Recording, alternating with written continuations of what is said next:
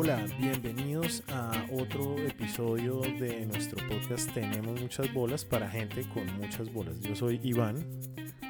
Hola, yo soy Nina y en este segundo capítulo del podcast de este Saltamontes, Germán Yepes nos va a seguir contando cómo se creó su empresa, cómo han ido surgiendo todos sus proyectos y adicional a esto tiene unos consejos muy importantes para todos ustedes que estamos segurísimos de que les van a encantar. Bueno, Germán, continúa con tu historia, por favor.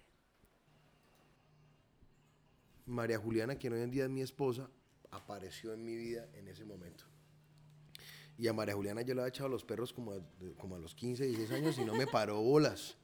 ¿Sí? Pero esta vez tuve muchas bolas y otra vez le dije, bueno, mami, venga. Venga, venga, charlemos, venga, ¿qué hubo? Venga, venga para acá. Ya he cambiado. Ya, he cambiado, soy otro ser, soy un ser de luz. Entonces le dije, venga, mami, ta, ta, ta. Esto fue una época muy chévere. Me acuerdo que parchábamos mucho en un bar que se llamaba Indie de Carlos Villamizar, dueño hoy en día de Make It Public.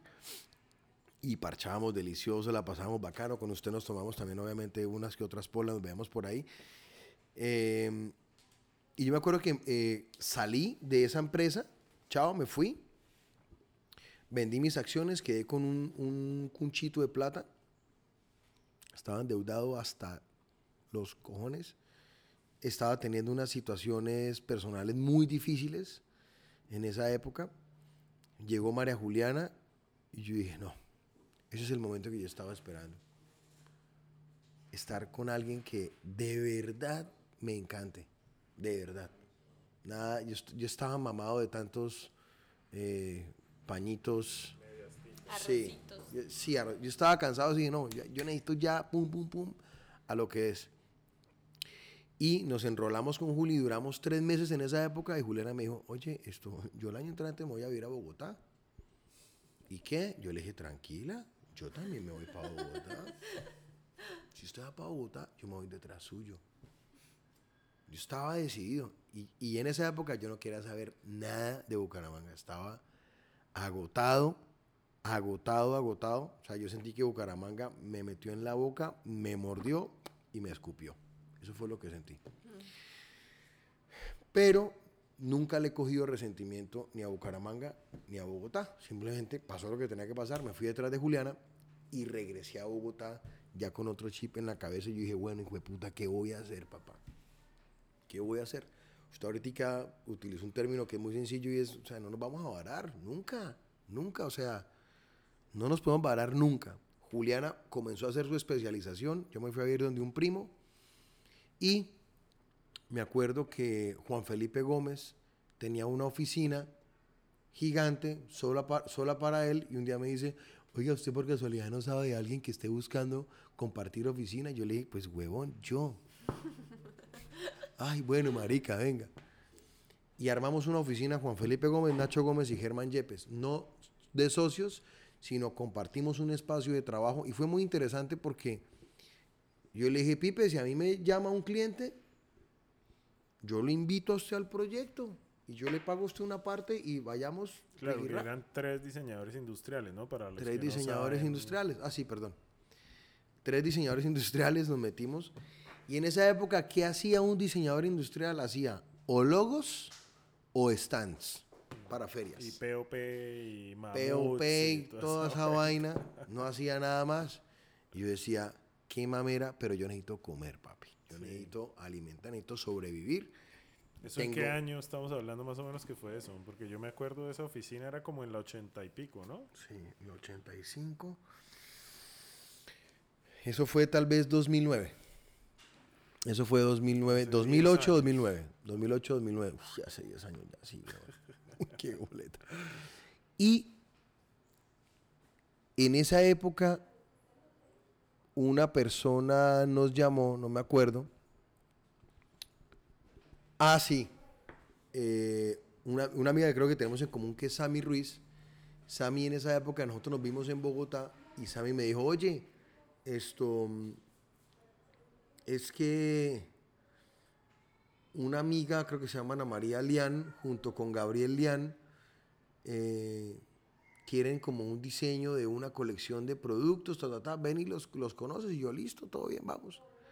El caso es que ese, ese lobby o ese approach, y aquí aprovecho también por si Sami escucha esto algún día, gracias Sami por habernos hecho ese lobby, porque ese lobby nos sirvió mucho para, o a mí personalmente me sirvió mucho para conectarme directamente con el interiorismo y con la arquitectura.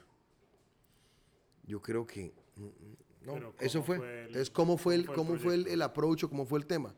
Nos conocimos con un arquitecto muy reconocido, santanderiano, pero radicado en Bogotá, muy reconocido y un bacán que se llama Gabriel Lian. El man tiene un estilo muy definido y muy marcado en sus diseños, impecable, sofisticado, mejor dicho.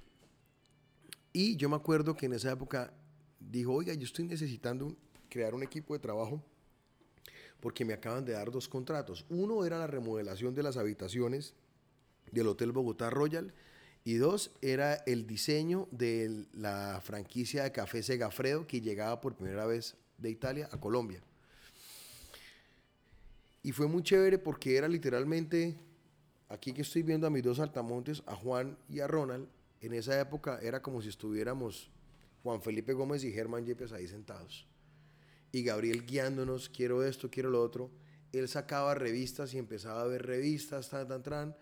Pero uno como diseñador industrial, yo no me, nunca me guié por revistas así. Yo simplemente, dígame cuál es el problema, cuál es la necesidad y yo se la resuelvo. Obviamente esto sirve para complementar, para uno poder armarse de una vez una imagen mental. Las revistas sirven mucho para uno poder armarse una Sí, imagen sobre mental. todo teniendo, pues de alguna manera, gente joven, eh, pues alguien grande como este que me estás contando, bajarle a sus dos creativos el tema, a veces ese, ese tipo de recursos ayudan, ¿no? El proyecto de la remodelación de las habitaciones fue mucho más sencillo. El de Segafredo fue jodidísimo. ¿Por qué? Fue muy jodido pues porque para un diseñador industrial enfrentarse a, una escala, o sea, un diseñador industrial es escala de objeto, ¡pum! ¿Cierto? 13 centímetros, 10 centímetros, diámetros, ta, ta, ta.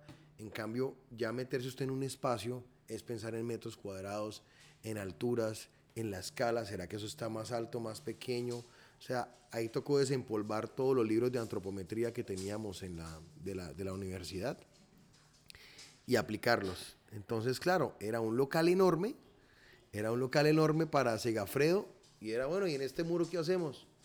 Ni idea. Gabriel, ¿qué hacemos? A mí se me ocurre esto, esto, esto, esto, listo, aterrícenlo. Listo, literalmente aterrícenlo porque no nos ocurre nada más. Y ahí empezó, em- empezó, ahí empezó, ahí empezó, ahí empezó, ahí empezó, ahí empezó la cosa. La forma de diseñar que he venido elaborando durante los años, pues también tiene que ver con la forma en que yo me relaciono con la gente o la persona que está junto a mí en ese momento. Sí, en ese momento era María Juliana y casi que a los ocho meses de estar juntos yo le dije, mami, vámonos los dos.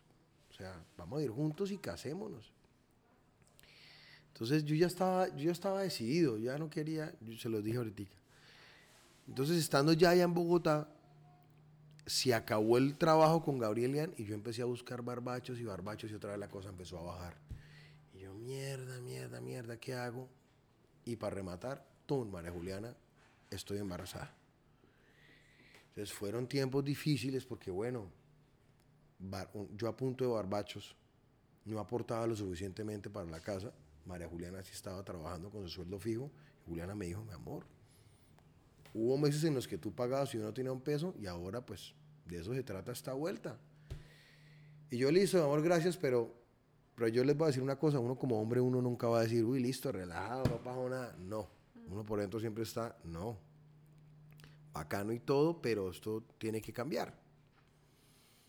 Eh, y a la llegada de mi primer hijo Samuel, nos devolvimos a Bucaramanga, obviamente, ya Juliana terminó sus estudios, dijimos, no, tengamos el hijo en, en- en Bucaramanga, esto, tengamos el hijo en eh, a Samuel en Bucaramanga, ahí está toda la familia, y la llegada de Samuel dio coyunturalmente con uno de los proyectos más importantes que marcó mi vida como diseñador y creo que nunca se me va a olvidar, y fue el desarrollo del primer festival de diseño al aire libre en Bucaramanga, bien llamado el Festival LEA. Entonces, mientras parchábamos en ese tiempo en, en- en Bogotá, antes del embarazo y durante el embarazo, creamos un colectivo de diseñadores santanderianos, tres diseñadores gráficos y tres diseñadores industriales. Diseñadores gráficos Juan Sebastián Martínez, Laura Gómez y Juan Camilo San Miguel Triana, y diseñadores industriales Nacho Gómez, Juan Felipe Gómez y Germán Andrés Yepes. Eh, y creamos LEA. Y dijimos, bueno, si vamos a ir a Bucaramanga, vamos a ir a hacer algo bueno. Si no, ¿qué mamera ir a Bucaramanga? Para ponerlos en contexto, Bucaramanga en esa época, los, las ferias de Bucaramanga y todas las propuestas culturales de Bucaramanga se remitían a que tú te montaras en un caballo, ya eh, golpar en tu mano derecha, un cigarrillo en la mano izquierda y vuélvete mierda. Y ese, el- ese era el mensaje ferias, cultural que te dejaba la ciudad a ti.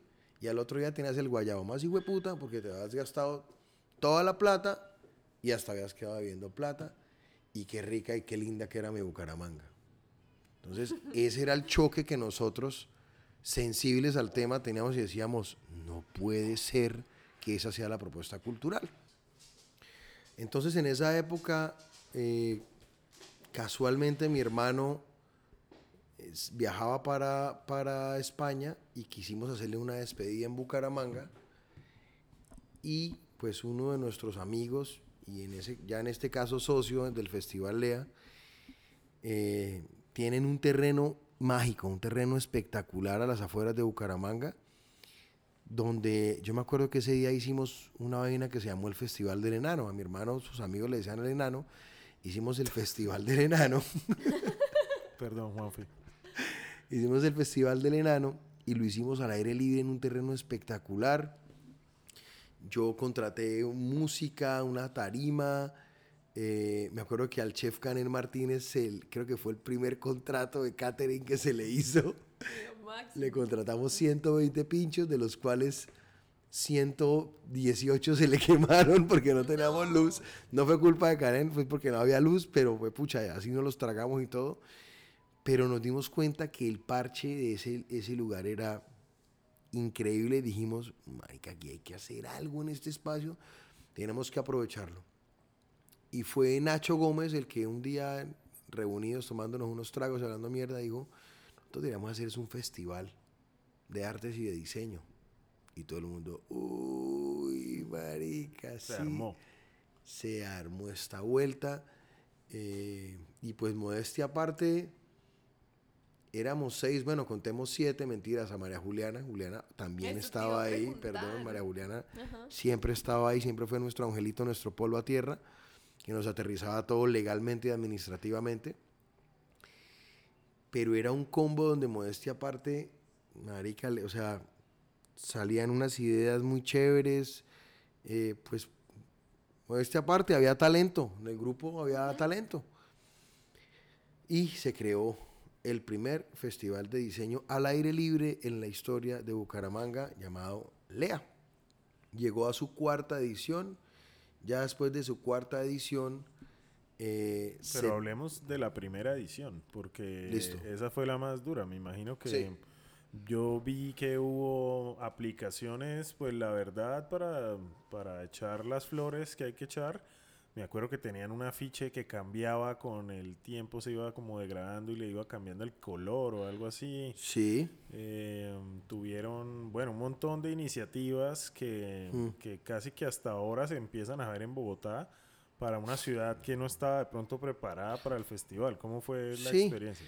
pues a ver, la esencia de LEA era mostrarle a Bucaramanga que sí existe diseño en Bucaramanga, que el diseño existe.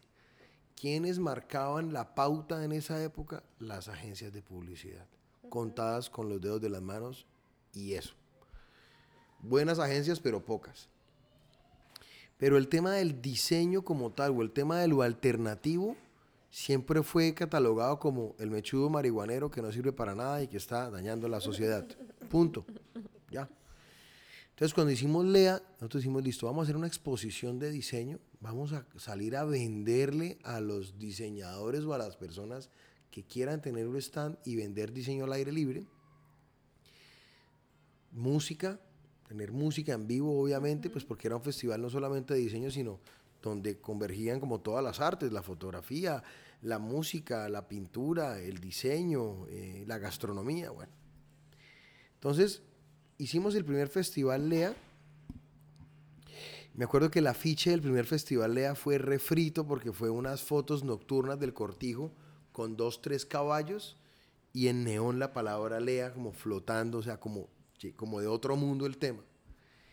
Hicimos una propuesta medio guerrillera de salir a estenciliar toda la ciudad con la palabra Lea, porque Lea está inspirado en ese señor que ven allá arriba, en la Islao Gutiérrez, en la parte de arriba de la puerta de la entrada de la oficina.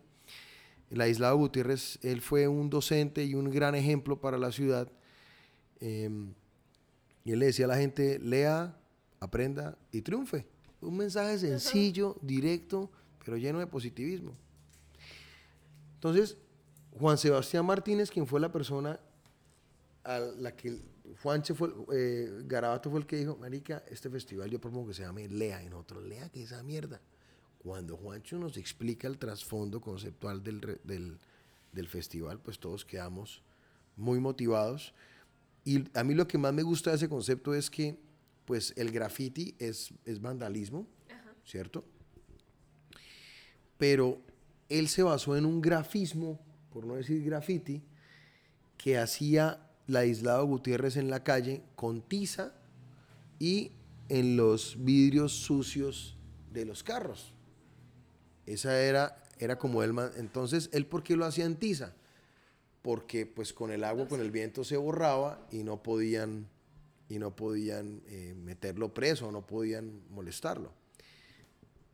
No, que para los que no son de Bucaramanga, en, los 80s y 90s uno veía por todo Bucaramanga la palabra Lea escrita en letra cursiva. En el cemento también. Em, en el piso, en las paredes, en todos lados. Y yo creo que ese sí fue que el, gran, el primer grafitero, el primer taguero de, de Bucaramanga. Y era pues, muy interesante la historia de, de cómo realmente, además con un mensaje pues tan impactante y básico, ¿no? Que una palabra como tan poderosa que es lea.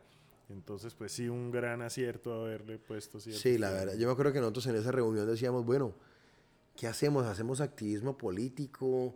¿Le ponemos otro nombre? Dijimos, no, marica, seamos neutrales, ¿no? No podemos, no podemos irnos y para un bando, para el otro. Y arrancamos con el primer festival. Uy, marica, ese primer festival estuvo... estuvo duro, estuvo duro. Pues es que ahí es que están las bolas de uno votarse a hacer un festival sin. Qué votado, yo me acuerdo que Juliana, ya con Samuel, Samuel ya era bebé. Juliana en la casa con el bebé lo llevaba y nosotros todos embadurnados de bloqueador solar. Allá en el terreno, montando las carpas, montando las, las, las tarimas, montando todo. ¿Qué pasaba en Bucaramanga en esa época? ¿Cómo se veía la noche en Bucaramanga en esa época? Eh, fiestas electrónicas en Ruitoque Bajo, en el Sport Country Club. Entonces yo le dije a mis socios, yo no quiero que Lea, o yo no quisiera que Lea se viera como una fiesta electrónica más. Ese era nuestro reto. Y nosotros sabíamos que íbamos a perder plata, pero yo les dije, mire, yo con tal de ver 100 personas, yo quedo contento porque eso quiere decir que por lo menos hay 100 personas alternativas, diseñadores, músicos, lo que sea. Abrimos las puertas de Lea y la promesa era la siguiente para los músicos. Nosotros les estamos poniendo la convocatoria, la gente, las luces, el sonido, la tarima. Regálenos por favor su performance y de paso, véndanse. O sea, una plataforma. Yo creo que esa, esa siempre ha sido la palabra clave de este tema, plataforma de lanzamiento de proyectos emergentes. Eso siempre, eso lo, nosotros lo, digamos que lo cultivamos con Lea, esa fue la semilla que cultivamos. Y así empezó el tema. Yo me acuerdo que en el primer Lea, desde, desde temprano, 3, 4 de la tarde, teníamos niños y ya luego a la, desde las 11 de la noche en adelante, pues se prende esa fiesta con esa música en vivo del carajo. Garabato y yo éramos los que vendíamos la cerveza metidos ahí, ta, ta, ta, vendiendo, porque ahí teníamos una fuente de ingresos significativa para poder pagarle a todos los proveedores. Y al final recibimos 950 personas. ¡Wow!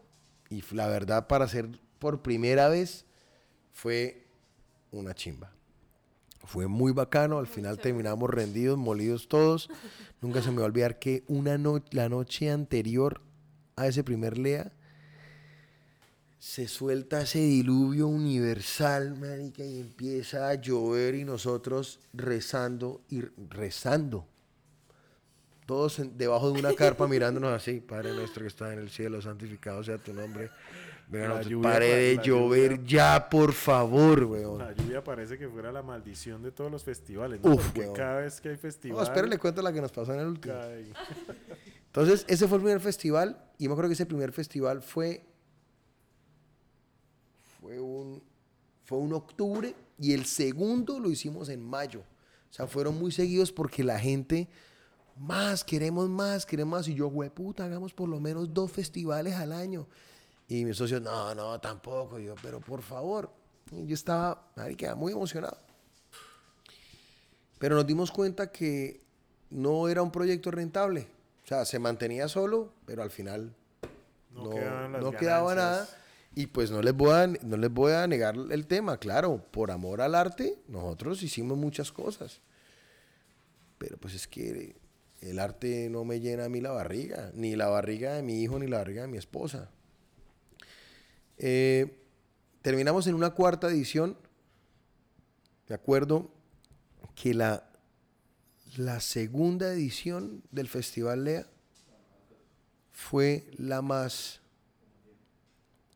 rica en arte. Porque en ese segundo, en el capítulo 2, tuvimos la primera galería de, la, de arte al aire libre en la historia de Bucaramanga. La hicimos con 100 secciones de andamios que nos me conseguí yo patrocinado por la constructora Inrale. Allá me los dejaron. Y junto con Máximo Flores, que hizo una exposición ahí, hizo un, un mapeo, Máximo Flores y otros tres ayudantes armamos las 100 secciones de andamios, hicimos como una cámara en forma de U, pusimos unas carpas y ahí hicimos la galería. Se trajeron unas obras de la Universidad de los Andes, unos cuadros. Esteban Mantilla Caballero Jr. estaba comenzando sus pinitos también. Entonces fue un espacio muy, muy, muy interesante. Ese mismo día también tuvimos danza contemporánea al aire libre. Acuerdo que fue un papayazo porque fue una academia que llegaba, estaba de México, estaba en Bucaramanga, les cancelaron una presentación en Zapatoca y se morían de ganas por bailar y les dije, vengan, caigan. Y fue muy bonito porque era como una especie de happening, o sea, todo el mundo caminando, cuando de pronto ellas de la nada empiezan a bailar, la gente decía, ¿qué es esto que está pasando acá? Y al final, después de la música y todo eso, o mezclado con la música, rematamos con algo que a mí me parecía espectacular y era ver una obra de teatro al aire libre y era tener a 600 personas sentaditas, juiciositas. Las otras 600 de pronto estaban por allá atrás bailando, viendo una obra de teatro espectacular de un grupo teatral de la UNAP. Ese capítulo segundo fue, nunca se me va a olvidar por eso. Ya los otros dos capítulos fueron más comerciales. En el capítulo número 3 eh, trajimos a Bomba Stereo, que hizo el lanzamiento de su segundo álbum, Elegancia Tropical, que fue la primera vez que Bomba venía aquí a Bucaramanga, y eso fue una farra tremenda. Y nos emocionamos mucho y en el, en el cuarto capítulo nos fuimos con Amigos Invisibles y Superlitio y otras bandas locales y nunca se me va a olvidar que a mí, por ejemplo, me dio un preinfarto en ese, en ese festival, en el cuarto. El voleo fue tan duro y tan estresante. Eh, el estrés se toteó cuando un man en, la, en, la, en la parte de gastronomía se le hizo fácil traer unas maquinitas de esas de granizadas y conectarla.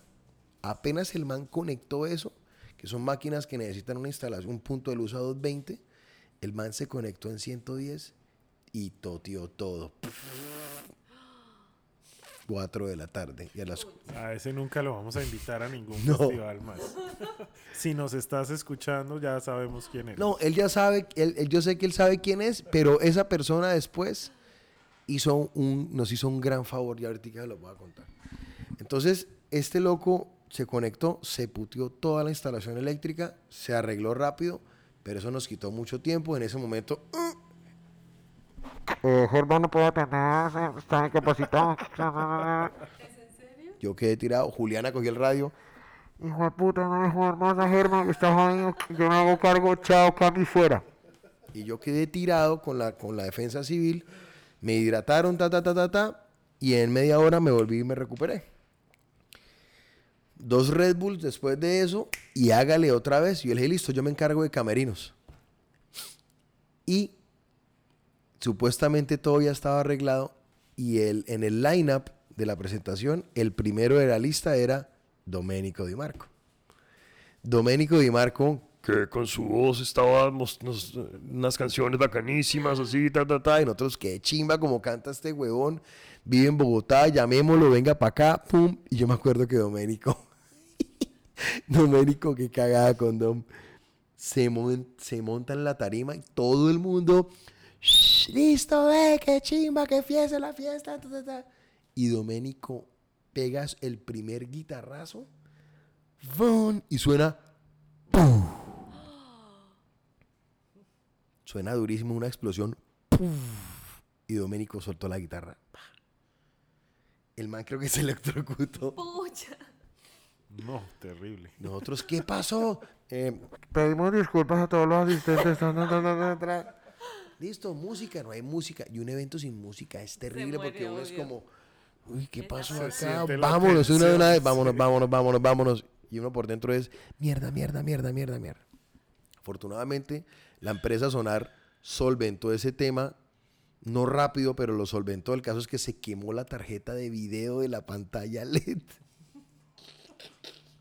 O sea, le cayeron todas las, Todo. todas las pesadillas. Todo, todo se unió porque la noche anterior también había caído otro diluvio universal el arca de Noé estaba parqueada ahí al lado de nosotros, marica. Terrible. Y la, y la tarima se estaba hundiendo 10 centímetros por hora.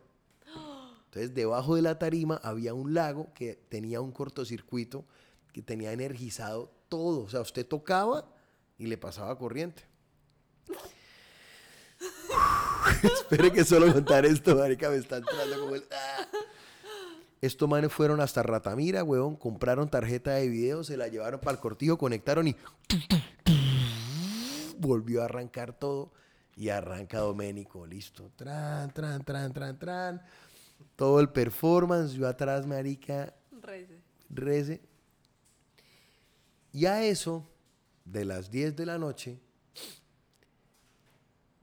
Dios nos manda otra tormenta. A las 10. Y la tormenta viene desde Bucaramanga. Marica, todo vuelto mierda, todo el mundo, Dios mío, y todo el mundo arrinconado. Nosotros ya teníamos unas carpas porque sabíamos que iba a llover y todo embarrado, Y en ese momento, yo atrás en los camerinos, ¿yo qué hice? Yo me fui para la parte de atrás al lado de un baño y yo me arrodillé y empecé a rezar, pero duro. Y yo, Dios mío, por favor, te lo pido, te lo imploro, ya que ya no llueva más, porque los amigos invisibles llamaron y dijeron, eh, no nos vamos a presentar. Si sigue lloviendo así, no nos presentamos. Y yo, ¿qué? Marica, ya habíamos dado plata. El caso es que o mi Diosito escuchó o, o mi Diosito escuchó. Entonces, como dirían las abuelas, mermó tantico la lluvia, llegaron los amigos invisibles, se embarraron, caminaron entre la gente, compraron camisetas, o sea, fue muy bacano. Se montaron y cerramos el, el, el evento con éxito. Nosotros siempre decimos que Lea fue una fiesta, fue la fiesta de nuestras vidas, porque nosotros pudimos estar frente a la tarima con los artistas que nosotros nos trajimos y con los que nos enrumbamos y bailamos como quisimos y a la hora que quisimos. Y en tema de diseño y en tema de propuesta fue muy chévere porque yo siento que todo el mundo se vio a los ojos y dijo, uy, marica, sí, no estoy solo. No estoy Chévere. solo. O sea, en Bucaramanga hay, yo creo que llegaban gerentes de bancos o, eh, bueno, eh, ejecutivos. eh, y decían, uy, y había un poco de gente también toda alternativa como, uy, uy, sí podemos estar en un mismo lugar. Ni una pelea tuvo eh, Lea en sus, cuartas, e- en sus cuatro ediciones. Ni una pelea. Y por- Solamente hubo un show. un show en el, en el tercer festival, el de Bomba Estéreo, que Bavaria nos dijo que teníamos que vender la cerveza a 2000. Más barata que el agua. La gente se empezó a bañar con cerveza. Sí, la gente, marica, nunca me he bañado con cerveza, échenme. Y la gente se echaba la pola encima, feliz. ¿Y por qué se Un amigo de el apellido festival? Silva, Ah, sí, no puede que tiene el pelo así como mono, se lo disfrutó mucho esa vez. Bueno, todos también. ¿Y por Entonces, qué lo acabaron entonces? entonces eh, Lea lastimosamente se acabó, digamos que por un conjunto de, de cosas. Número uno, eh, ya la, la alcaldía de Florida Blanca eh, no, es- no estaba permitiendo el uso de ese espacio, de ese, del cortijo, para esos eventos. Número dos, sé que también los dueños del cortijo estaban como incómodos ya con el tema, pues porque era mucha gente la que se recibía y bueno. Eh, número tres, mm, las ganas de hacerlo no eran las mismas de todos. Digamos que eh, eh, Juan Sebastián Martínez y yo, digamos que fuimos los que siempre estuvimos como, marica, hágale, hágale, hágale, hágale, hágale. Pero ya entre dos ya la cosa dijimos, no. Es más, alcanzamos a sentarnos con Doménico una vez, eh, Doménico, Juan Sebastián y yo, para ver qué cocinábamos. Ahí se cocinó algo, pero quedó en veremos, o sea, quedó en el aire. Y al final, el Festival Lea, no quiero decir evolucionó, pero terminó convertido en lo que hoy en día se conoce como el Oktoberfest de Club Colombia. Entonces la gente de Bavaria llamó a Germán Yepes y le dijo, mano, usted tiene ya una comunidad armada y nosotros tenemos dos proyectos, Oktoberfest y Zona Pini Club Colombia, queremos arrancarlo con usted. Entonces, ya, yo, nosotros, yo, ahí sí, no lea, sino Ah, no, sí, en el Oktoberfest yo invité a los de Lea, les dije, muchachos, hagamos el último, pero ya aquí vamos a la fija con estos manes. Y les confieso, y esto nunca se ha dicho y lo voy a decir la primera vez, la plata que recogimos del Oktoberfest nos sirvió para pagarle a la DIAN las deudas de impuestos que teníamos de todos los festivales Lea. O sea, todos los Lea lo que nos dejaron fueron deudas con la DIAN y al final se pagaron con las ganancias del Oktoberfest. Bueno, pero les dejaron también todos los aprendizajes que a lo que hoy en día, para los que nos escuchan, de Mire, pronto eso ya que usted dice, Ivancho, es muy cierto. Hay veces que Juliana, por ejemplo, está estresada, mi esposa está estresada. Yo le dije, pero mi amor, ¿qué te estresas? Si es que tú capoteaste en Lea esto, esto, esto. Y Juliana me dice, uy, marica, sí, tiene razón. Bring it on. No ¿Qué va a solo eso, sino lo que estaba diciendo que para los que de pronto ya escucharon el podcast con Doménico y Marco, Ah, sí. eh, que es uno de los socios de, de lo que hoy en día es el municipal, que es la propuesta cultural y musical de Bucaramanga, pues Germán es el otro socio de ese proyecto que ya vamos a ahorita a hablar de eso, pero Claro. seguramente toda esa experiencia y todo lo que se No, cocinó es que va allá pa' allá. es lo que se ve hoy en día en el es que municipal. para allá ¿no? va, Ivancho. O sea, marica, después de todo este tiempo, yo sentía dolor. Yo decía, uy, Dios mío, yo siento que está toda esa comunidad abandonada. Abandonada. Y fue como casi tres años después del último Lea. No, había- no pasaba nada. Estaba el mercadillo creativo de los bohemios. Estaba el Festival de los Planetas también, que son propuestas súper bacanas. Pero yo decía, tengo toda, toda esta comunidad desatendida. Yo dije, no, tenemos que hacer algo. Tenemos que hacer algo. Y nosotros llevamos unos buenos años con Máximo Flores haciendo sesiones de jam musical en el, en el taller de él. Y por cosas de la vida y del trabajo, eh, casualmente cuando yo terminé el álbum de, de Cabrón con Doménico y con Edwin Amorocho, yo le dije a Máximo, huevón, yo voy a invitar a estos manes que son unos perros haciendo música nosotros somos reamateus. Invitemos a estos manes a que nos ayuden un poco. Efectivamente, llameamos, nos parchamos. Y Máximo una vez me dijo, dijo, oye, manje, marica, llevemos esto a otro nivel. Pero cuando él me dijo eso a otro nivel, él, estaba, él se refería a que hiciéramos una banda. Y le dije, no, marica, huevón. O sea, a mí no, me- yo no, yo no. O sea, esto para mí es, para mí la música, más allá de ser un hobby, pues no, para mí la música es un escape, es mi escape, es mi, yo ahí voto todo.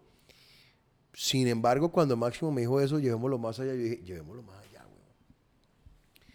¿Cómo terminamos en el municipal? El municipal es la gran secuela del Festival Lea.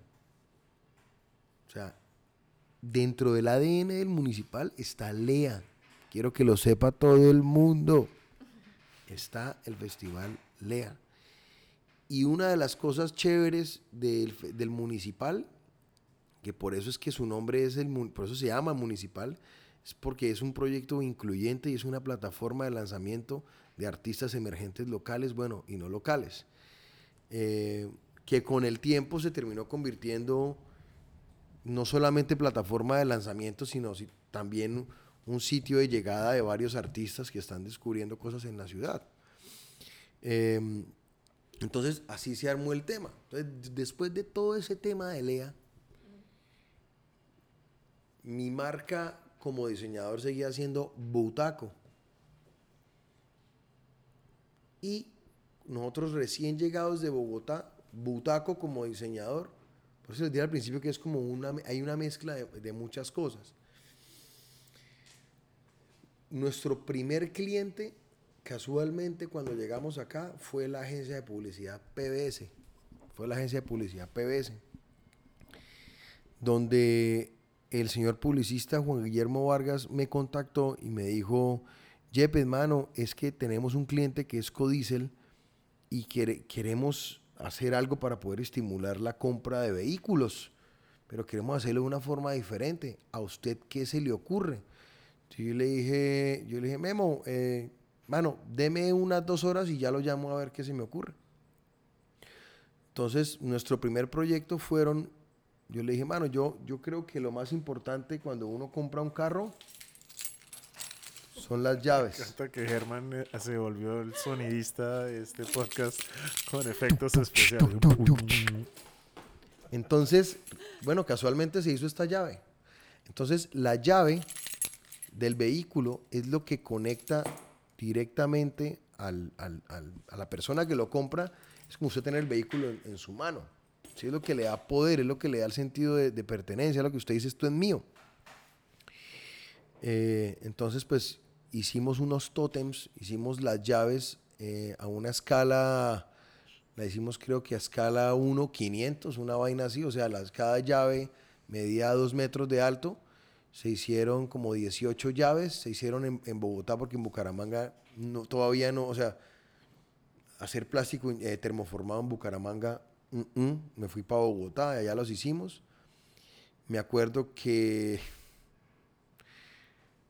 se me, se me corta un poquitico la voz con esto, pero me acuerdo que eso fue cuando llegaron las llaves de Bogotá al apartamento, veíamos ya a Juliana con el bebé y yo en el apartamento, pues dormimos al niño y el, el niño estaba dormido con nosotros ahí en la sala y Juliana y yo pues recortando los vinilos, pegándolos, armándolas.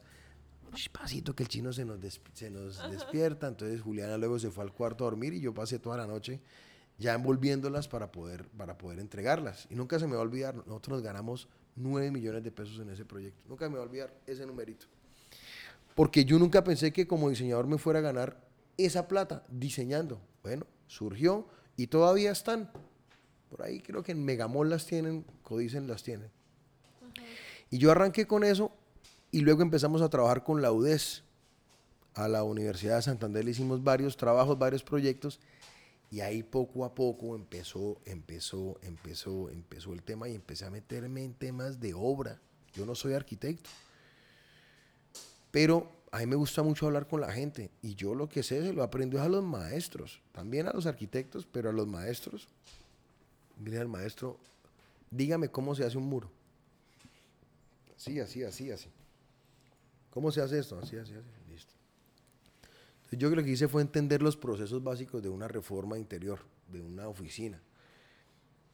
Y nunca se me va a olvidar que los ingenieros de la UDES me odiaban porque les daba rabo que un man que no tenía ni idea de esto, pues lo contrataran para hacerlo. Hicimos la tienda universitaria, el punto de bolsa y como seis, como seis oficinas e hicimos todo el sistema de información en acero inoxidable de toda la universidad, de toda la señalización. Y nunca se me va a olvidar que ese fue el primer proyecto. Ese proyecto yo creo que yo le escribí a mi papá dándole las gracias porque ese, ese contrato me lo pagaron en 120 millones de pesos. Yo me acuerdo que Juliana y yo decíamos, "Hue puta, marica, Hagamos el segundo chino puta, ya. ¿qué hacemos? Tan, tan, tan, tan, tan. Y digamos que ya cuando uno se mete en contratos tan grandes, obviamente la responsabilidad es mayor. Juliana, yo le dije, venga mamita, venga para acá, venga, venga, vamos aprendiendo, vamos metiéndonos en este tema.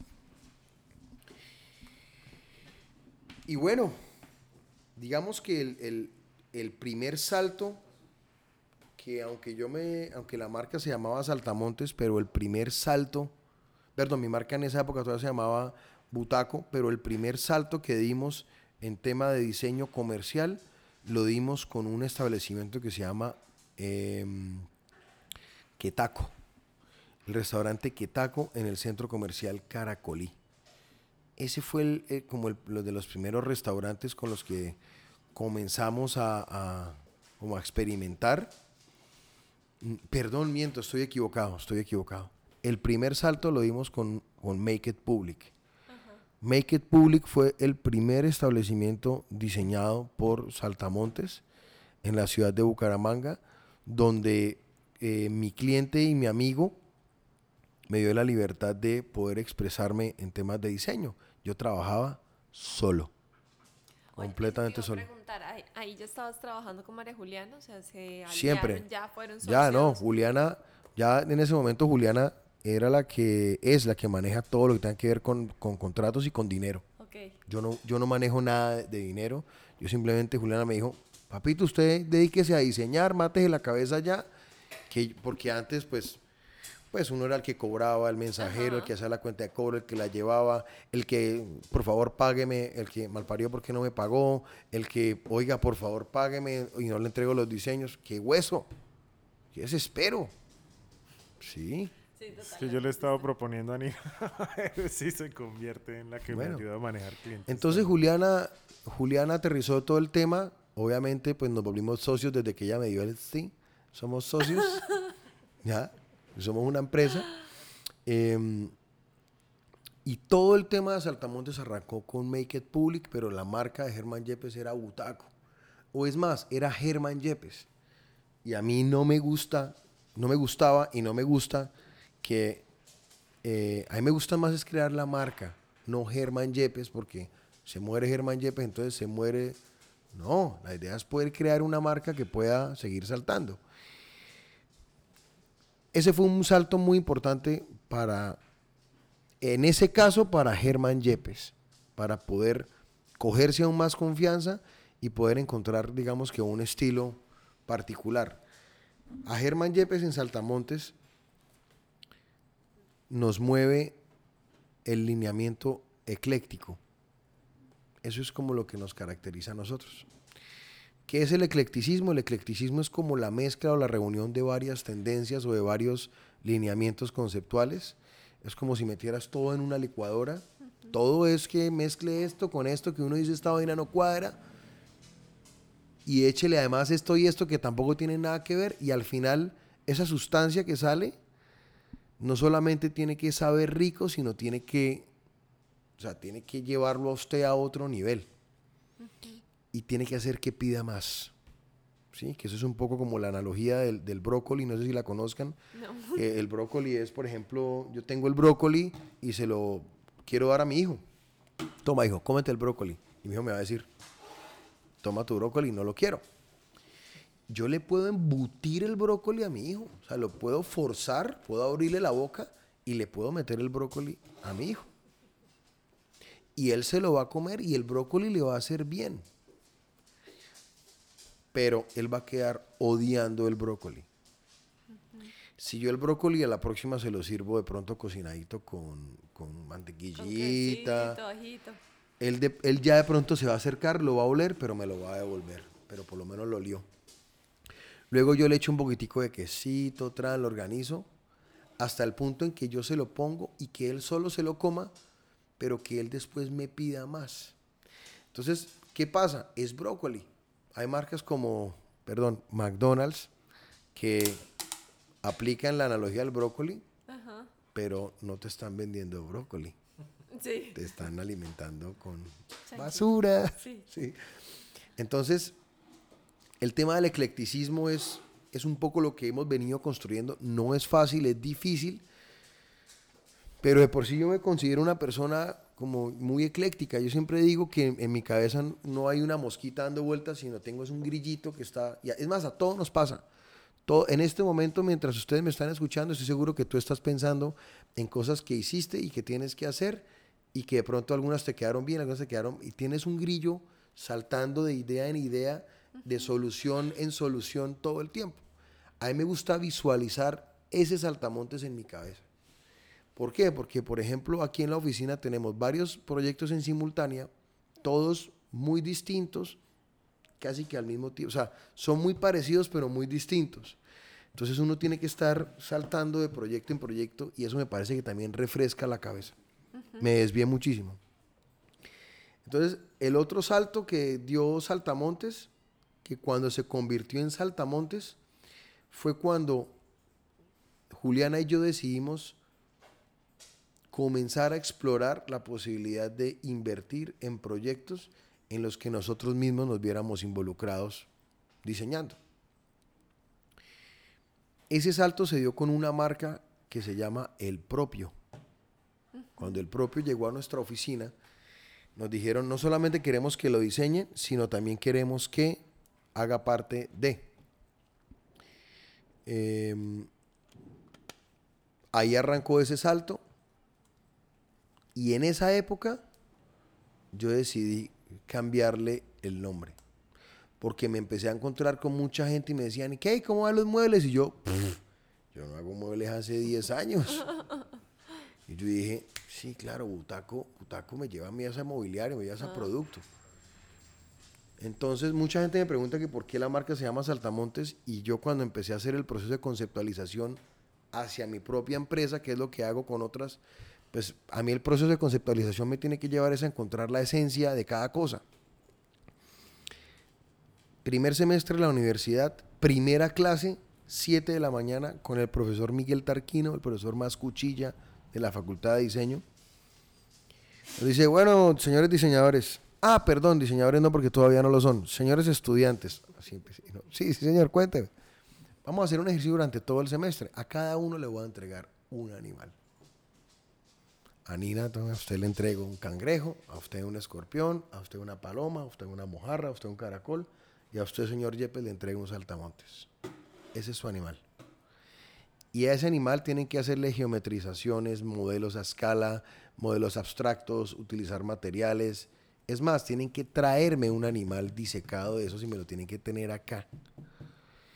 Huevón, y yo me conecté muchísimo, porque fue mi primera clase y yo venía de o sea, yo hacía unos meses estaba atendiendo teléfonos en la Policía Nacional. Eh, eh, buenas tardes. Entonces fue un cambio súper drástico y yo, y ese animal, más de por sí a mí me gusta mucho, me parece que físicamente en su anatomía y en su función tiene algo muy bacano. Entonces ahí fue que surgió Saltamontes como marca, como estudio de diseño. Usted sabe la diferencia entre estudio y agencia. Nosotros acá no somos agencia, somos, nos gusta es pensar, rayar, escribir antes de ponernos a dibujar. Entonces, digamos que ahí llegamos a lo que hoy en día ustedes conocen como Saltamontes Diseño. Y modestia aparte, hemos dado bastantes saltos. ¿Cuántos restaurantes han hecho? ¿O espacios? Ni idea. No llevo la cuenta.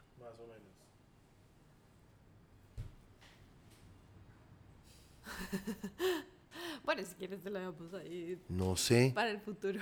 ¿Cuántos? ¿Por ahí 60? Eso, eso, cuenta carpetas. Mientras cuentan las carpetas, cuéntenos cuáles han sido, no, no tanto los más grandes, porque a veces el más grande es el más mamón también, ¿no? Sino tal vez los más interesantes, los que han sido por X o Y motivo se han quedado en la memoria de ustedes y, emocionalmente se sienten conectados a esos, a esos proyectos?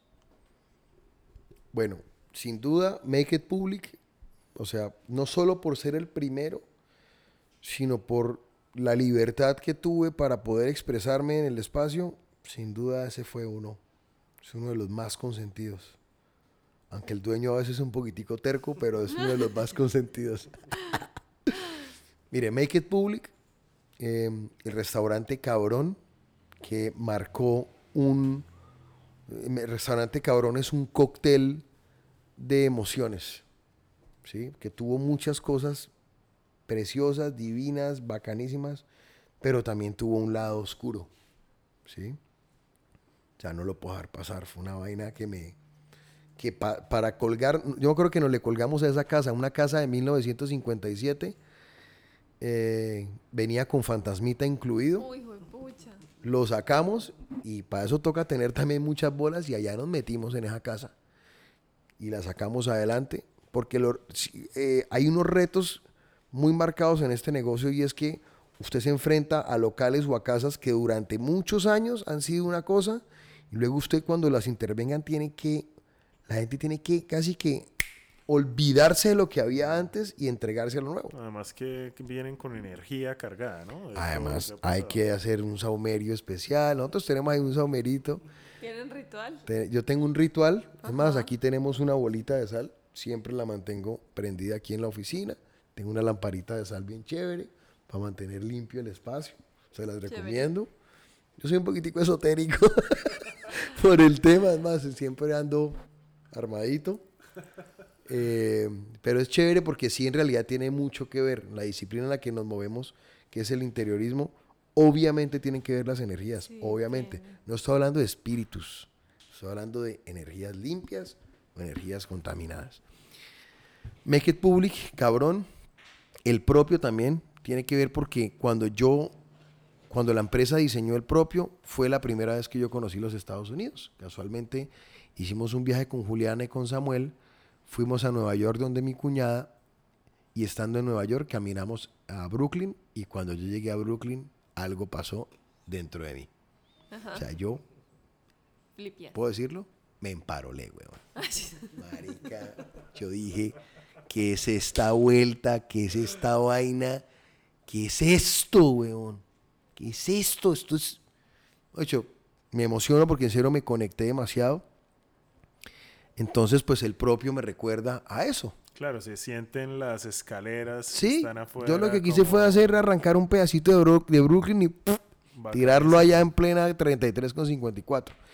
Hubo otro proyecto que también nos divertimos mucho diseñándolo y fue Burger Beats. Fue muy, muy chévere. Burger Beats fue reparchado. Em, em,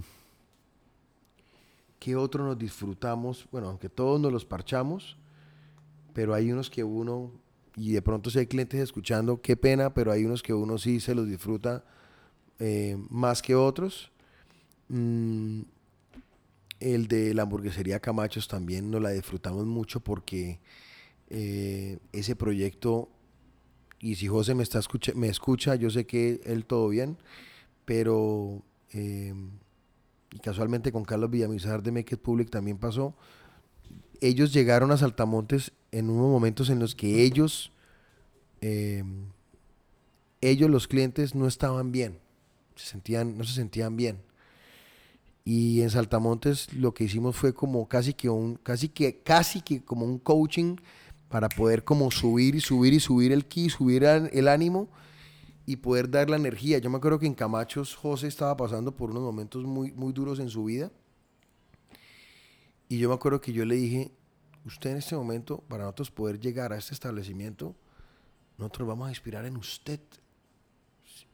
Al 300% nos vamos a inspirar en usted como persona. Así es que yo necesito que usted sea al 1000% José Camacho. Porque él estaba tibio, cabizbajo. Pum, lo empezamos a subir para arriba, para arriba, para arriba. Probemos a ver si sí conecta la gente.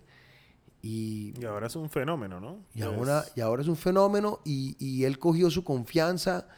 Y cuando usted está confiado y usted está enfocado, por más de que de pronto a veces pase por, eh, digan, no, si es un picado o no es un picado, él en su interior está feliz porque está haciendo lo suyo. Yo creo que José me decía, marica, yo fui modelo, yo soy guitarrista. Yo le dije, saque toda vaina y póngamelo sobre la mesa. O sea, desempolve todo lo que usted le gusta hacer.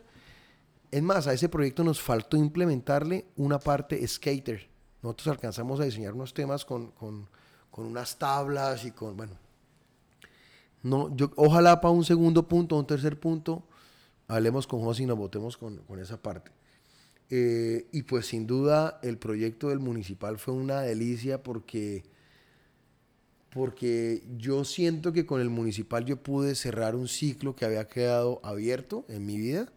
Y cuando hicimos el municipal, que se hizo, es más, el municipal costó una plata larga, porque es una casa larga y se le es una casa grande, se metieron equipos, pero tenía que ser muy descomplicado. Entonces yo también tenía que medirme en lo, que lo recursivo no se viera chirri. Yo no quería que se viera chirri, sino que se viera, o bueno, que se viera chirri, pero un chirri cool, un chirri bacano. Entonces, el Muni, pues yo siento que hay un proyecto por ahí. Yo siento que hay un proyecto por ahí. Ah, sí. Aparte de restaurante, hicimos dos oficinas muy, muy parchadas. Una fue en las oficinas de la constructora área urbana, que fue muy bacano porque nosotros llegamos. Era un edificio de parqueaderos y llegamos al sexto piso y nos dijeron, aquí son las oficinas, en un parqueadero. Y yo dije, ¿y cómo, hijo de putas? ¿Y en dónde? Mire a ver. Entonces, Hágale. de un tramo de un parqueadero, hicimos unas oficinas. Pero un lienzo en blanco total. Sí, divino. total, bacanísimo. Entonces fue todo el lineamiento industrial y afortunadamente pues los clientes, marica, eh, Se conectaron. se conectaron y uno también, ahí está, es lo importante de uno también e- en esta labor, uno poder expresarse bien, uno poder decir, mire, es que se va a hacer esto así, esto va a ser, porque los clientes cuando invierten, pues esos clientes también tienen que tener bolas para decir, bueno, voy a confiar en Claro. usted. Pero ahí va yo un poquito a, a que hablemos de cómo es el proceso creativo también, porque sí, no es la estética por la estética, porque eso en, Sí, no. ningún- en el negocio de la creatividad, eso para eso, eso solo le sirve de pronto a los artistas. Pero para los que somos artistas comerciales, tal vez, que somos Ujú. los diseñadores, eh, ¿cuál es el proceso creativo de Saltamontes o de Germán Yepes a la hora de enfrentarse a un proyecto? Porque el eclecticismo es, puede ser un Es recurso. una parte, sí, es un recurso. Es un recurso, pero el proceso creativo de, desde la investigación de- del tipo de negocio y hasta cómo se ejecuta, eh, porque uno ve los proyectos de Germán y están De bien Salta- pensados. De Saltamontes, de Saltamontes. o de, perdón, de Santamontes, porque Germán se va a morir. Eh, Y va a quedar el grillo, claro, claro. Eh, Ya me mató, güey. ¿sí? Usted fue el que dijo que es que uno me muere y entonces queda la marca. Pero, perdón, para no, para no seguir echando chistes, uno de los proyectos de Herman y desde las sillas están bien pensadas. Por ejemplo, en Burger Beats las lámparas son tan eh, redoblantes de batería. Eh, en el municipal hay unos pasaderos de bus pegados a las paredes. sí. Eh, entonces sí se ve como la, la intención en el diseño, que es muy escasa en muchos diseñadores de interiores. Eh, ustedes saben quiénes son. Eh, Chorrabón. Esa parte corta la huevón. Bueno, mentira, siga, ¿y qué? pero- Pero cuéntenos cómo es el proceso creativo de, de Germán y de Saltamontes. Bueno, nosotros, eh, desde hace varios años, yo empecé a desarrollar una metodología que literalmente fue la que me enseñaron en la universidad. Yo no me he inventado nada. Yo simplemente he sido aplicadito en lo que a mí me enseñaron en la universidad. Y es que antes de usted ponerse a rayar, usted tiene que pensar, usted tiene que escribir, usted tiene que analizar y usted tiene que aterrizar las cosas. Eh, los insights, la verdad, en realidad casi que el 90%, mejor dicho, los insights son nuestra mejor herramienta para diseñar. Los escribimos, los vamos poniendo. Un insight, pues no es solamente como una frase mágica de ta ta ta ta ta ta, ta, ta, no. Un insight es como una hipótesis. Sí, ¿Y Leo- qué pasaría si esto y por qué no lo hacemos de esto? Sí, Leo Burnett decía que un insight es algo que uno no sabía que sabe de uno mismo. Ah, bueno, ahí está. Ahí se la dejo para que- Uy, quieto.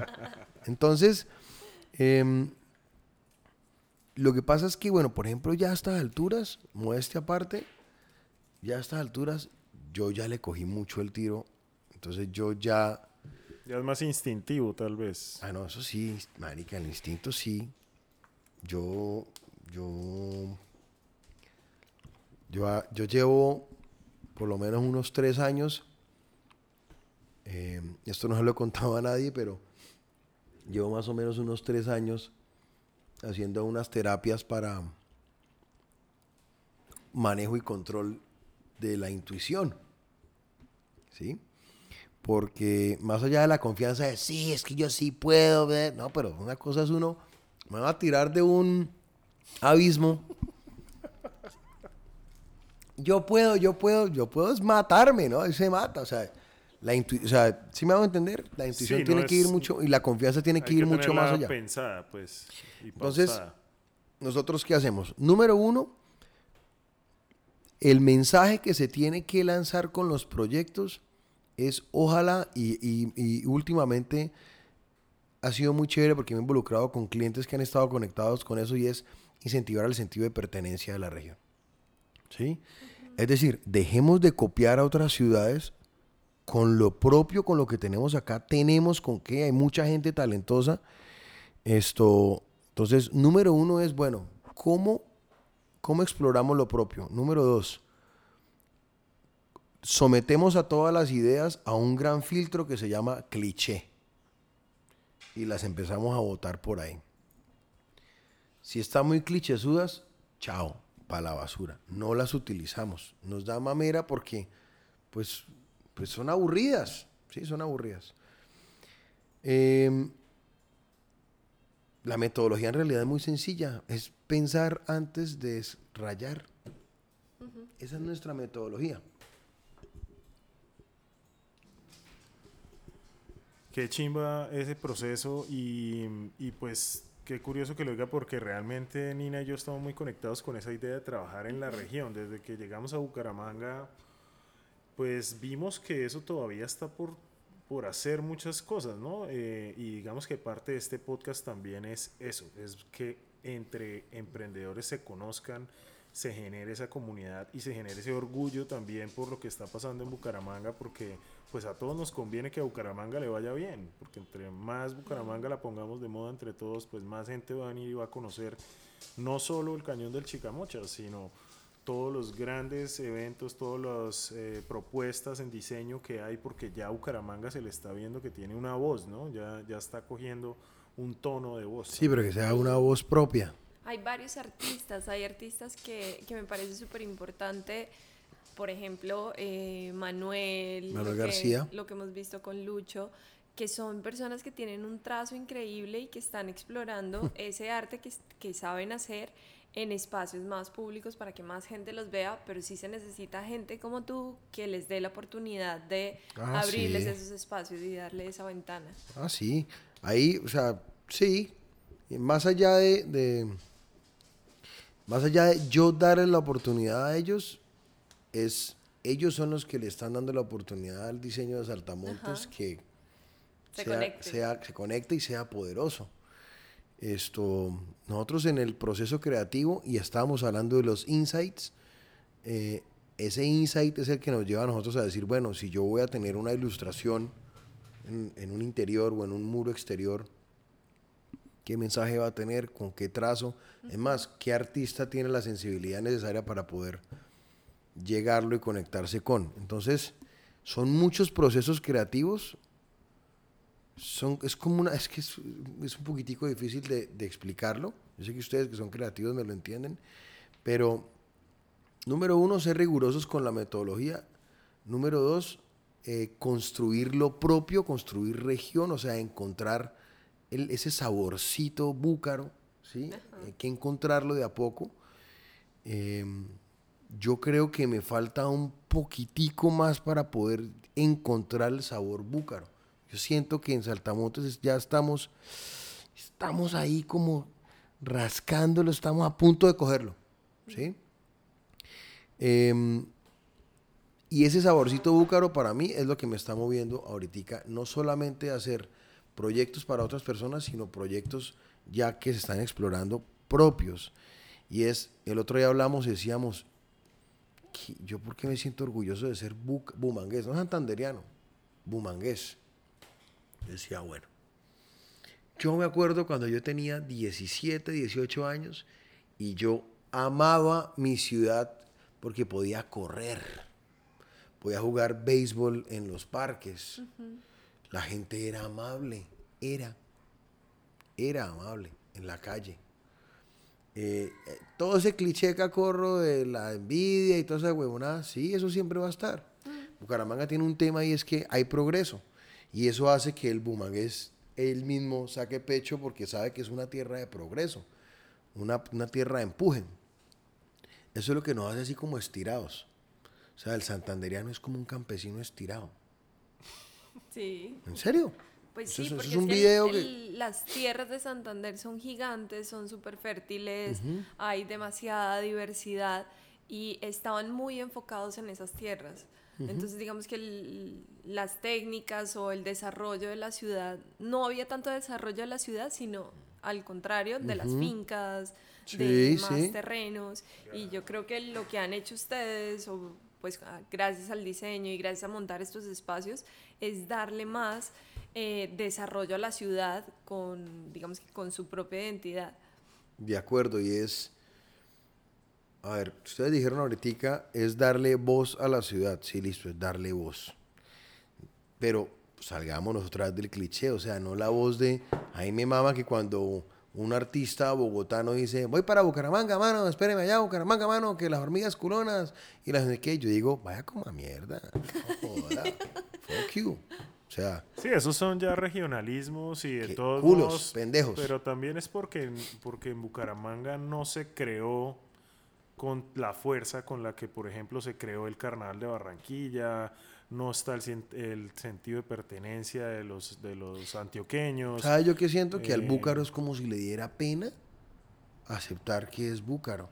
Y le da pena porque de pronto él ni siquiera sabe. Es más, yo en este momento no sé qué es ser bumangués. Pero estamos construyéndolo Lo y, eso es, y eso es lo interesante del trabajo que se ha hecho, que allá iba un poco mi pregunta y ha sido, pues yo ahorita de pronto no sé si fue acá o en fuera de micrófono le decía que usted es un man que en mi opinión ha ayudado a otros emprendedores a, a tener su emprendimiento y a llevarlos a otro nivel porque pues yo que crecí acá antes era el Magará y esos eran los sitios gomelos de Bucaramanga, el Club Com- del Comercio, no sé. Sí. No existían espacios realmente eh, para, para uno identidad. admirar y con identidad y para uno sentarse y decir, hermano, esto está, esto está muy bueno, esto hay que mostrarlo. Sí. Y, e incluso hay que hacer un podcast de esto y hay que hablar de esto porque esto Muy que está pasando en la ciudad, pues realmente la gente que viene de afuera, por ejemplo Nina, que no es de Bucaramanga, lo percibe pronto más que nosotros que somos Claro.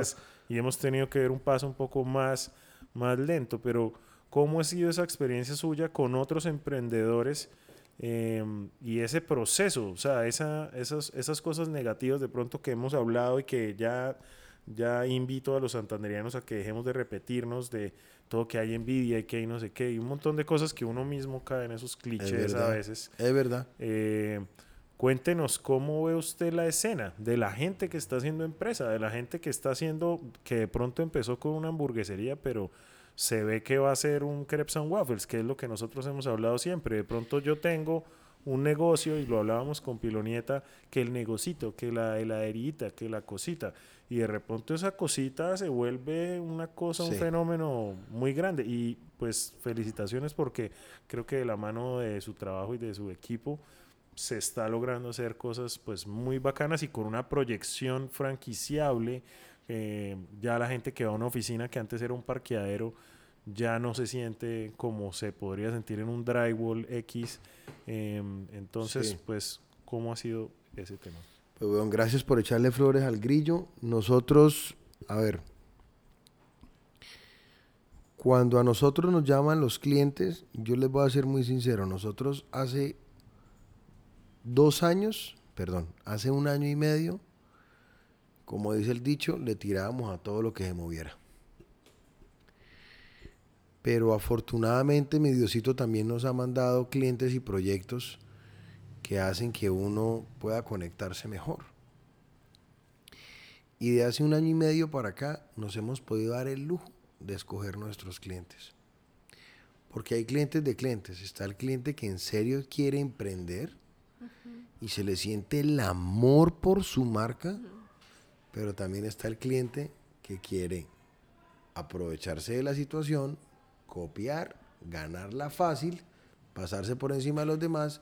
Y cuando yo identifico eso, yo le digo, mira, no, en este momento no puedo. No eres pronto- tú, soy yo. no eres tú, soy yo. O mira, en este momento estamos full, de pronto en dos meses, tres meses. Claro, y al más dicen, no, en tres meses no, chao, me busco a otro. Eh, pasó con una marca en particular que obviamente no la voy a decir, me quiero evitar un problema. Con unos dueños, ta, ta, ta, que querían montar un negocio fuera de la ciudad, pero los manes son unas abejas. Y yo les dije, ¿saben qué? Ah, ah, conmigo no. Chao, suerte. Listo, next. ¿Qué, qué nos pasó antier aquí en esta mesa donde estamos hablando? Nos contrataron eh, una clienta con su novio y su hermana quieren desarrollar un proyecto. Yo les dije, ¿ustedes qué tanto afán tienen para desarrollar este proyecto? Porque siento que ustedes están corriendo con muchas cosas. Y yo les dije, yo prefiero, ya cerramos contrato, ya me dieron plata y todo. Yo les dije, prefiero que paremos y que ustedes busquen un local que verdaderamente digan, aquí fue. No porque que toca firmar rápido con una inmobiliaria y ya. Entonces, eso al principio fue un problema para Saltamontes que yo me metía demasiado con el proyecto. Demasiado. Y me estaba generando ya problemas, ¿sí? Julia- Juliana me decía, mi amor, tampoco. Y yo, pero es que cada proyecto tiene que ser, es un universo independiente y tiene que ser perfecto. Claro, entonces yo dije, no, espera, yo me estoy volviendo mierda yo. Entonces lo que hice fue no eliminar ese tema, lo aprendí a manejar. Entonces empecé a, a- empecé a hacerme unas terapias de manejos de energías, de, em, de manejos de intuición, eh, de tranquilidad para poder saber abordar problemas y chicharrones, porque en este negocio, bueno, en todos hay chicharrones, y ahora está de moda no la palabra chicharrón, sino la pechuguita. Entonces usted llega a una ¿Ah, obra sí? y a usted el, el maestro le dice, ingeniero, aquí salieron tres pechuguitas, a ver si me las ayuda a resolver. Listo, muestre a ver, pásalas. De una, sin miedo, muestre. ¿Qué hay? Porque uno siempre es como, ay, güey, puta, otra vez esta señora cansó. Yo veo, yo veo que ahí hay algo, hay algo súper chévere. O sea, yo creo que de ahí puede salir un muy buen consejo para los futuros emprendedores que quiero que lo le des esa forma para que el día de mañana no llegue acá eh, ese proyecto que no tiene tanto corazón o ese proyecto que todavía no está bien, digamos que firme, para donde va Miren. a estar sentado. Eh, para mí los proyectos más bacanos son los que tienen humildad, sentido del humor, eh, digamos que propiedad, o sea, sentido de, pues, o sea, que son que, que son esto como honestos consigo mismos. Esto y que si uno uno tiene uno lo sabe desde un principio, uno dice, yo voy a hacer esto para siempre o tampoco está mal decir, yo voy a construir esto para después venderlo. ¿Sí? Yo conozco un empresario que ha traído varios proyectos a Bucaramanga y su negocio es, algunos los copia y los trae y los desarrolla y los vende, y algunos los desarrolla desde cero, los pone a funcionar y luego los vende. Entonces, para un, para un emprendedor de esos, yo les digo lo siguiente, Saltamontes poco a poco se ha venido convirtiendo como en ese comodín, como en ese joker que yo la juego. ¿sí? Estoy en un problema, juegue el Joker. Y el Joker, lo bacano del Joker, a diferencia del As, es que el Joker me puede dar a mí por lo menos tres salidas, no solamente una. Entonces, Saltamontes sí indirectamente se ha convertido como en, como en esa carta que permite no solamente a diferentes artistas como a mostrarse y a proyectarse, sino a que los emprendedores puedan aterrizar mejor el proyecto. Yo tengo, digamos que, unos mandamientos pequeños aquí en la oficina y tengo tres mandamientos. Uno es no copiarás. Nunca copiarás. Nunca. ¿Sí? Nosotros, por ejemplo, nos abastecemos de tableros de Pinterest a la lata. A la lata. Pero son tableros de Pinterest que nos permiten a nosotros eh, crear un lenguaje directo con el cliente. Porque a veces solamente decir, no, es que esta pared va así, y entonces el cliente dice, ¿usted de qué me está hablando? Mire, va así. Eso que estoy diciendo se va a ver más o menos como esto. ¿Le gusta? Uy, marica, sí. Ese es la, el ambiente que queremos sentir. Eso es lo que queremos que se sienta. No que copie esa lámpara, sino esa ambientación es la que queremos comenzar a reinterpretar en el, en el concepto de, este, de esta marca. Entonces, no copiarás. Segundo es eh, bajo costo, alto impacto. Recursividad, no tacañería. La gente lo confunde mucho. Si usted se pone a tacañar con vainas que no debe tacañar, chao. So- o sea, dedique a otra vaina. Y tres, eh, bloquear los egos. Yo como bloqueo mentalmente el ego, yo le pongo una X roja a la letra E y me quedo con el go. O sea, con el, mm, con el impulso, con el go, go, go. Excelente, no, buenísimo. Me, veo, con- me, me quedo con el go. Entonces yo utilizo esas tres cosas. Y esto que estoy hablando, trato de compartírselo a los muchachos que trabajan acá conmigo. Como, "Kiu, marica, pin, pin, pin, en la juega. Porque ellos también como diseñadores necesitan estar inspirados, Claro. estar tranquilos, estar parchados. Eh, bueno, por ejemplo, Ronnie, Ronnie lleva, va a cumplir una semana. Hasta ahora está aquí como sintiendo el tema. Para mí es importante que ellos vean cómo lo que están trazando afuera queda plasmado. Y lo están viendo. Y lo están viendo. Y lo está viendo gente como nosotros que, que Claro. le parece que realmente es generar región.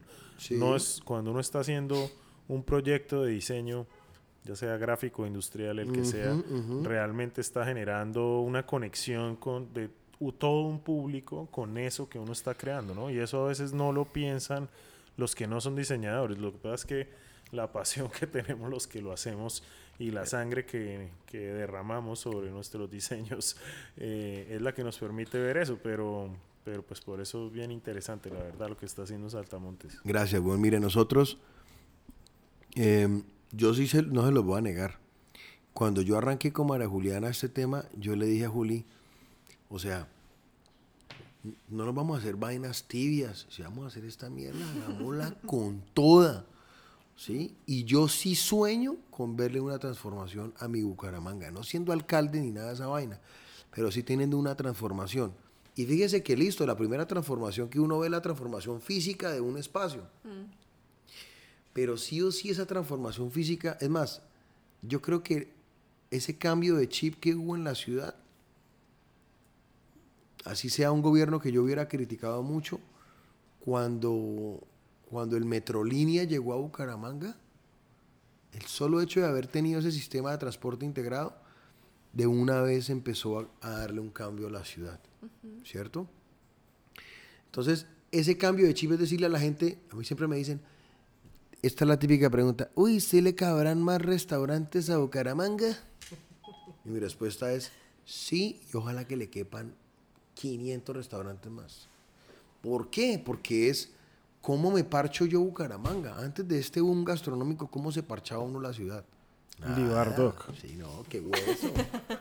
No, no había nada, no había parche. Ahora todo el mundo se volvió crítico gastronómico. Todo el mundo. Foodies. Ahora hay Germán, foodies. La pregunta del podcast, Dímelo. ¿qué es tener muchas bolas? Uy, ya me están cortando. Mentiras, todo bien. ¿Qué es tener muchas bolas? Yo creo que a esa pregunta le caben eh, varias respuestas. Yo creo que una sola respuesta es muy berraco. Díganos varias. Pero yo le voy a dar, voy a darle varias. Tener muchas bolas es tener la capacidad de mandar todo para la mierda.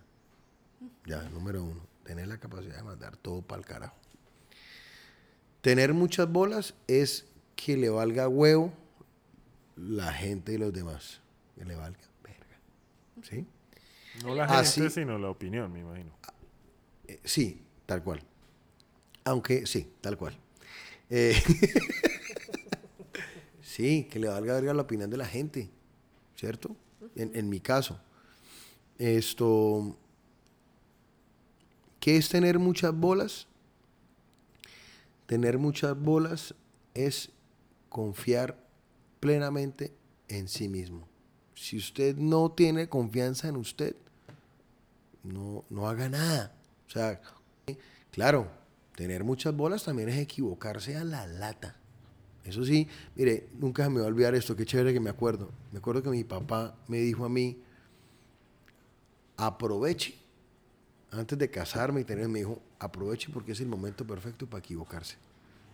y ojalá se equivoque bastante. Yo, uy, viejo, ¿cómo así? Yo sé que tú me entiendes. Entonces, tener bolas es no tener miedo a equivocarse. Bueno, pues hemos visto esas bolas puestas en, en toda Ay. esta... bueno, no, esas bolas no las hemos visto ni las queremos ver.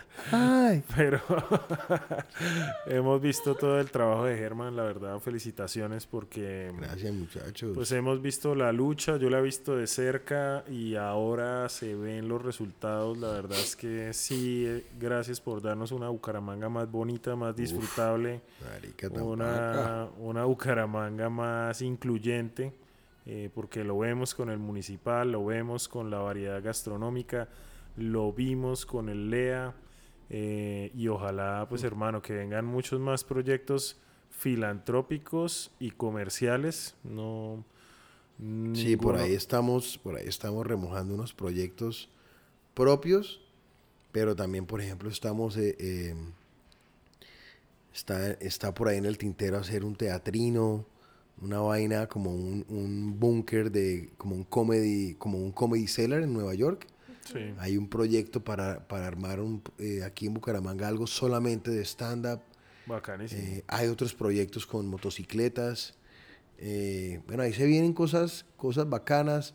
Ahí estamos hablando con una gente que vende helados, a ver si nos metemos con un tema ahí chévere de niños.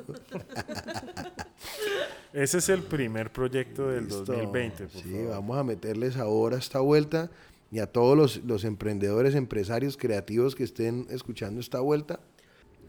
Pues yo sí les digo que si en serio van a hacer esta vaina, háganla en serio, no se pongan con, con tibiezas, ni que miremos a ver si sí, entonces si sí, entonces ahí sí me meto. Nada, eso, eso- no, a trabajar a otro lado, eso, eso no es así. Si se van a meter, métanse con toda, sin asco, como decimos nosotros, sin asco, bótense. Y ahí es donde ustedes saben de qué, de qué están hechos verdaderamente. Si no, no hagan nada. Empléense. Buenísimo, Germán. Y para la. Sí, así. Es verdad, para emprender hay que tener muchas bolas y realmente Uy, yo a mí cuando me preguntaron para mí qué era tener muchas bolas, yo dije que era hacer las cosas al más del 100%. Uy, sí, Eh, entonces, tener bolas es no ahí más o menos, sino es con todos los juguetes. Em, y bueno, Germán, muchas gracias para la gente que quiere conocer más del trabajo de Saltamontes. ¿Dónde pueden ver al grillo? breve, nosotros, si hay una página web que es eh, www.saltamontes.com.co, pero, pero nosotros nos parchamos más es Instagram. La verdad me ha gustado mucho más Instagram más que Facebook, porque nos permite tener la libertad de jugar más con las imágenes, más con los ángulos de los, de los espacios, con los momentos. Entonces síganos en Instagram, saltamontes, guion al piso, estudio, guion al piso, diceno. Buenísimo. Buenísimo. Y si no, pues yo creo que lo pueden ver recorriéndose las calles de Bueno, sí, Bucaramanga, que es ahí donde está Sí. Saltamontes pas- plasmado. Deberían Sí. poner un grillo en cada una de las obras que hacen, ¿no? Uy, ahí le boté. Y esa fue gratis. Después Uy, hablamos de las otras. Buena idea. un sticker, un sticker de un grillo ahí bien bacano. Bueno, muchísimas gracias a todos los que nos oyeron. Acuérdense que este bebé tenemos muchas bolas. Búsquenos en Spotify y en SoundCloud. Gracias, chao. Chao.